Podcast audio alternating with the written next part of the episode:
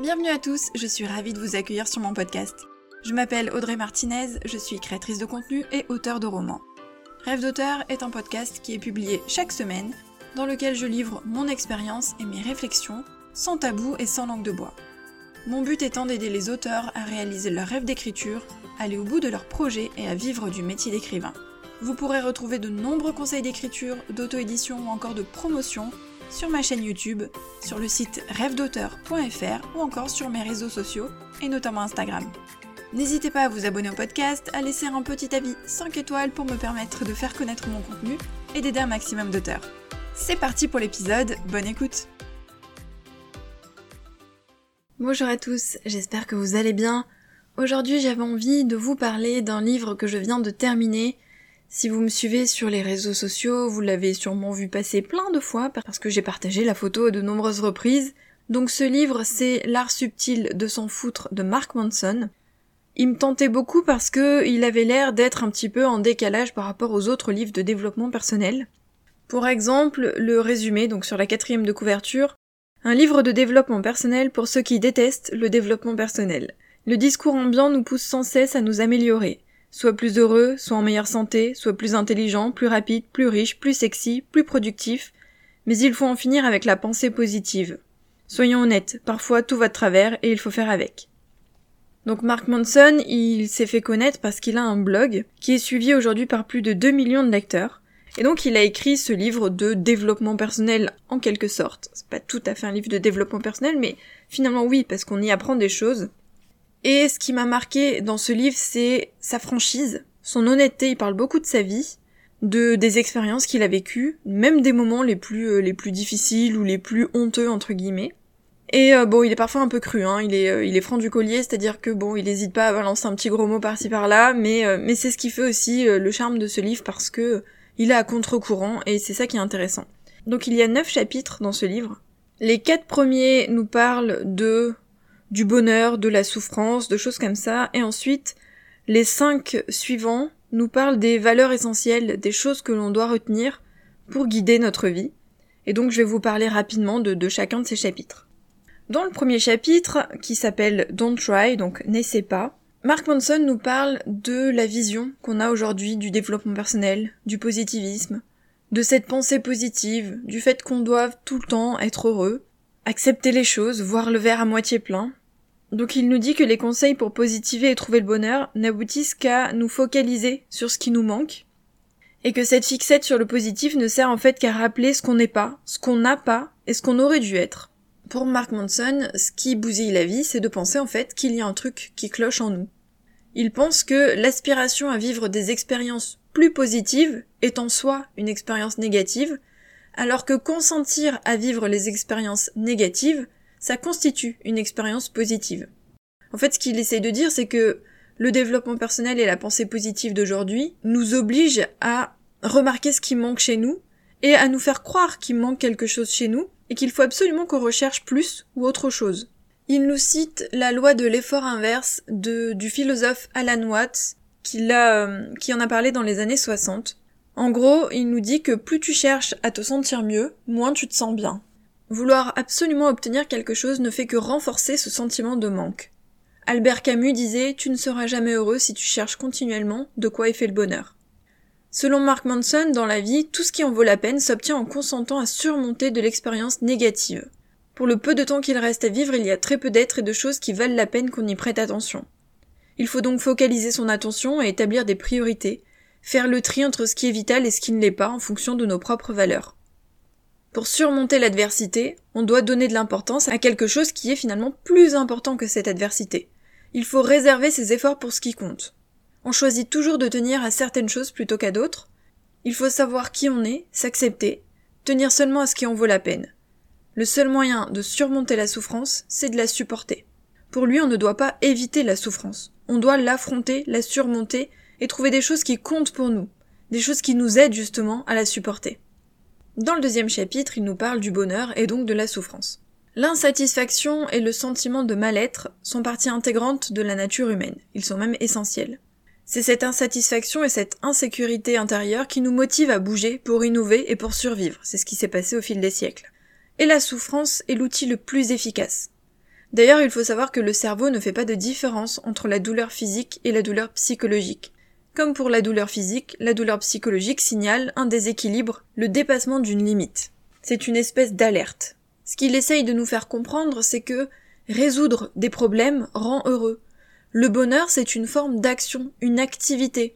Mark Manson nous dit que le développement personnel tourne autour du meilleur moyen de faire planer les gens au lieu de les aider à s'attaquer à leurs difficultés. En gros, les méthodes actuelles nous poussent au déni et nous font nous sentir bien sur le moment sans s'intéresser au fond du problème. Mais une émotion négative constitue un appel à l'action. Le cerveau pointe du doigt un problème non résolu. Notre éducation nous conditionne à réprimer nos émotions. On ne doit pas les partager, on ne doit pas les montrer. Mais la souffrance a un sens, elle n'existe pas pour rien. Mark Manson pense qu'il faut choisir ses combats. Se demander pourquoi on accepte de souffrir. Pourquoi est-ce qu'on est prêt à en baver? Quelles sont les choses qui comptent? On en revient à ce qu'il disait dans le chapitre précédent. Qu'est-ce qui compte suffisamment? Quelles sont les valeurs qui comptent suffisamment pour qu'on ait envie d'affronter cette souffrance et de se battre? Il faut identifier et gérer ses combats pour toucher à l'épanouissement, obtenir une satisfaction durable.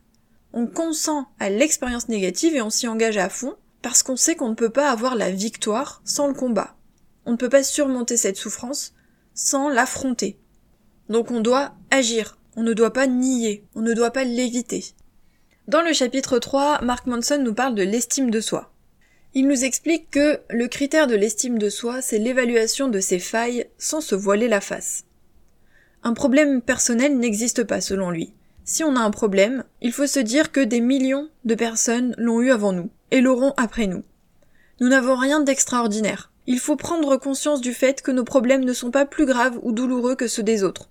Finalement, on est tous assez moyens. Pourtant, ce sont les extrêmes qui font la une des médias. Il nous dit que ce flot d'informations destiné à nous faire réagir nous donne à penser que l'exceptionnel est la norme. On ressent ce besoin de compenser en survalorisant ou en se dévalorisant. La technologie et le marketing de masse viennent fausser les attentes que les gens ont vis-à-vis d'eux-mêmes. La dictature de l'exceptionnel renvoie aux gens une image dégradée d'eux-mêmes, leur laissant croire qu'ils doivent être plus extrêmes, qu'on doit faire des choses incroyables on aggrave nos insécurités intérieures, et Internet, les réseaux sociaux fournissent du mal-être, du doute et de la honte. Si on part du principe qu'une vie ne vaut la peine d'être vécue que si elle est grandiose et extraordinaire, alors on cautionne l'idée selon laquelle l'existence de la plus grande partie de la population est sans valeur. Savoir que notre existence n'a rien d'exceptionnel, et l'accepter, nous rendra libres d'accomplir ce qui nous motive vraiment, sans inhibition, sans attente irréaliste. On appréciera davantage les choses simples, on se mettra moins de pression. Il ne faut pas oublier que ce sont les choses ordinaires, les choses du quotidien, les choses simples qui comptent vraiment. Dans le chapitre 4, Mark Manson nous parle de la valeur de la souffrance. Il nous dit que la conscience de soi est un oignon, et qu'il y a plusieurs couches. La première couche de la conscience de soi, c'est l'appréhension basique de nos émotions.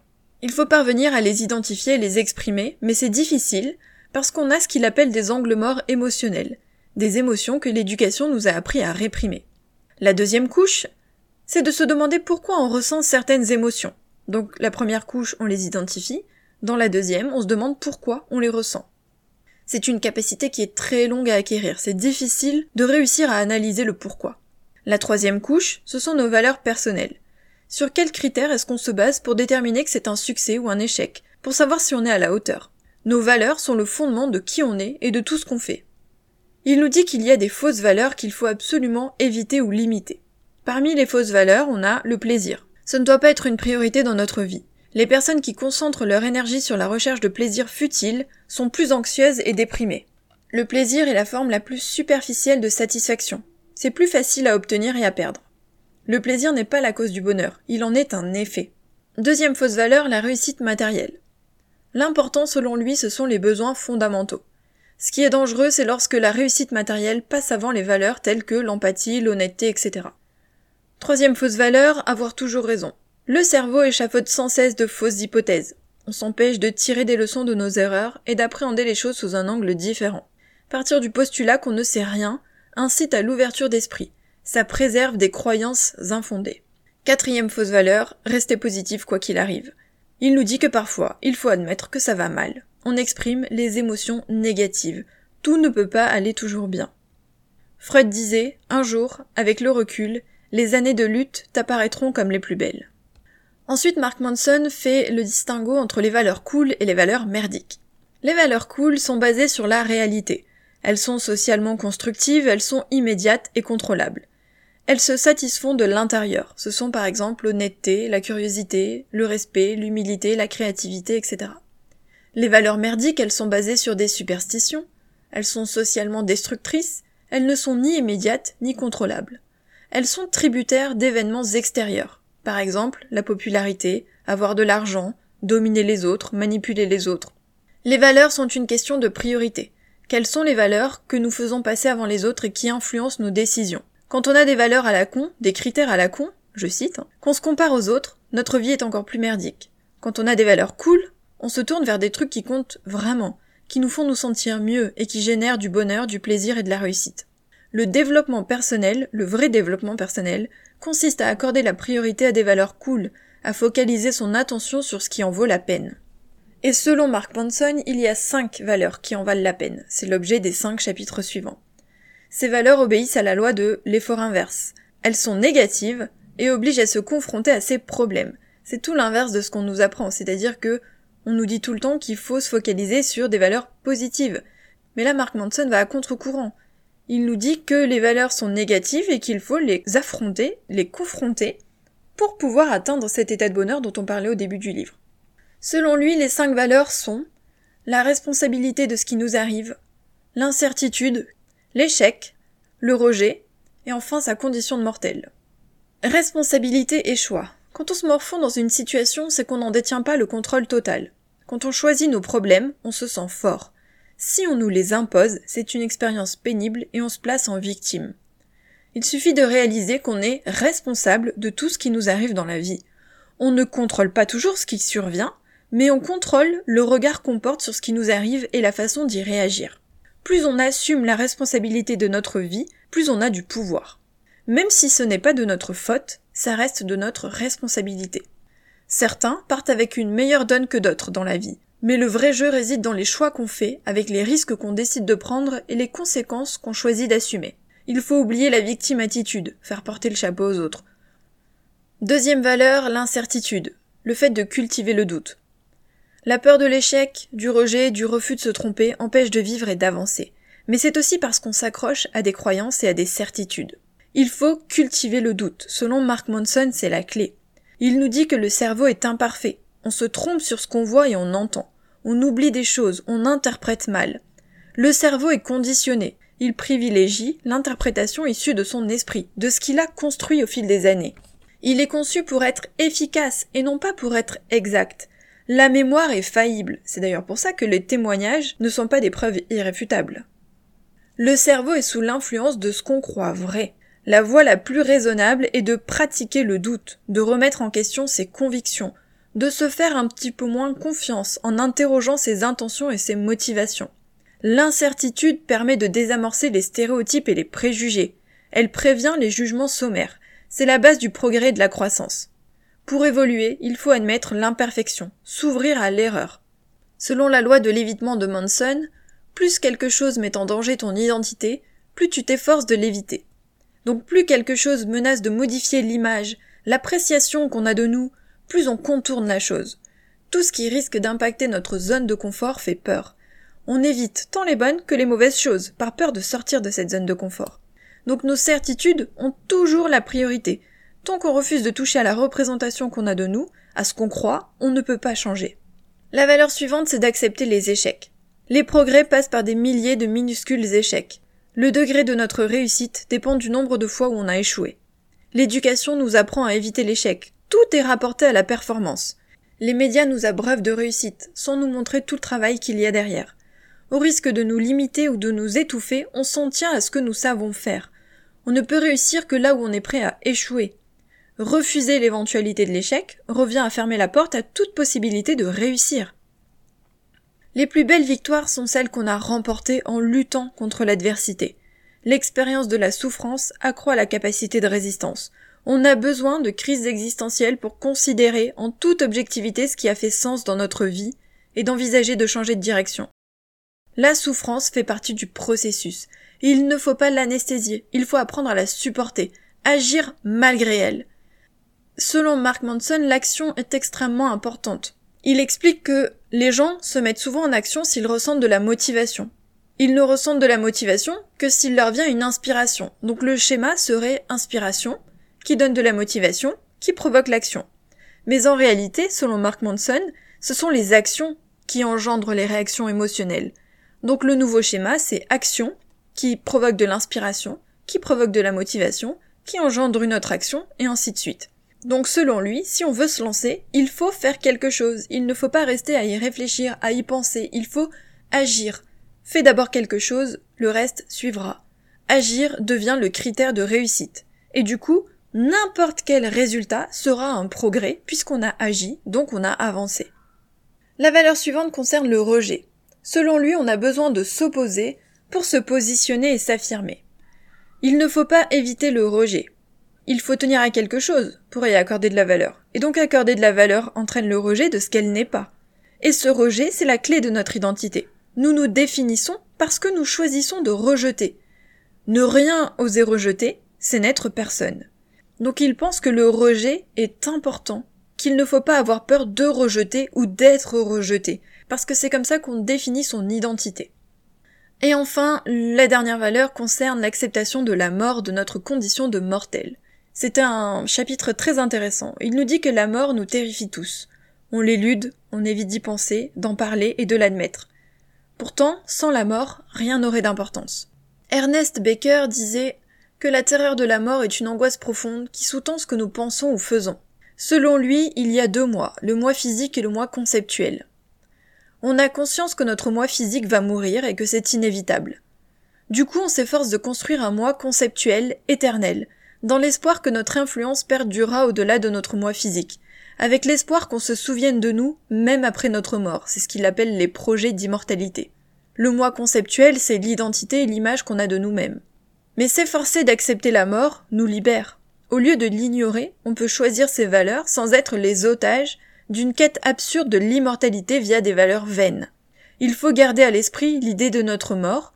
On en revient aux valeurs cool, aux valeurs saines qu'il faut absolument poursuivre. Garder à l'esprit l'idée de notre mort permet de goûter à la vie et d'en relativiser les difficultés. Mark Twain disait La peur de mourir découle de la peur de vivre. Celui qui vit pleinement est prêt à mourir à tout moment. Cette citation est magnifique. La mort nous confronte aux questions suivantes. Que va-t-on laisser derrière nous? Quelle empreinte? Quelle influence aurons-nous eue? En quoi le monde sera différent après notre mort? La mort devrait être la boussole. L'accueillir, lui réserver une place, c'est nous envisager nous-mêmes comme plus grands. Choisir des valeurs qui nous dépassent, qui dépassent le service de notre seul moi. Il ne faut pas se focaliser sur des valeurs superficielles qui vont se substituer aux valeurs importantes. Au contraire, il faut bien choisir ce qui compte pour nous, ce qui en vaut la peine, ce qui vaut la peine qu'on se batte pour elles. Et pour terminer, Burowski a dit Chacun d'entre nous est promis à la mort. Quel cirque. Cela devrait suffire à nous faire aimer les uns les autres, mais non. Les futilités de la vie nous paralysent, nous sommes dévorés par ce néant. Voilà pour l'essentiel de ce que j'ai retenu du livre L'art subtil de s'en foutre de Mark Monson. Honnêtement, je l'ai trouvé extrêmement intéressant. J'en ai ressorti les notions essentielles. Il y a énormément d'anecdotes sur sa vie, donc évidemment je ne les ai pas retranscrites, ça aurait été beaucoup trop long. Ce qu'il faut retenir, je pense, c'est qu'il ne faut pas avoir peur des expériences négatives. Il ne faut pas avoir peur de souffrir. Au contraire, il faut affronter cette souffrance. Il faut accepter le rejet, la peur, les douleurs, quelles qu'elles soient, les expériences négatives, puisque ce sont ces étapes-là qui nous mènent au vrai bonheur. Il faut aussi choisir des valeurs saines, des valeurs importantes, qui dépendent de nous, qui dépendent de notre vision du monde, qui ne dépendent pas d'événements extérieurs, qui ne sont pas futiles, qui ne recherchent pas les plaisirs futiles et immédiats. Se dire que on a une seule vie et qu'il faut donc se focaliser sur les choses importantes, les choses essentielles, qu'on est responsable de sa vie, qu'on doit donc agir, qu'on ne doit pas rejeter la faute sur les autres, et que si quelque chose ne nous va pas, mais ben, il faut prendre les choses en main. Donc n'hésitez pas à lire ce livre si jamais ça vous intéresse d'en savoir plus. Parfois ça peut paraître un peu négatif ou un peu cynique, mais en allant au fond des choses on se rend compte qu'il y a plein de notions extrêmement intéressantes. Si ça vous intéresse, je vous mettrai le lien euh, dans les notes de l'épisode. N'hésitez pas à me dire en commentaire sous la publication Instagram si vous avez lu ce livre, s'il vous tente, et puis nous on se retrouve la semaine prochaine pour un nouvel épisode de podcast. Bye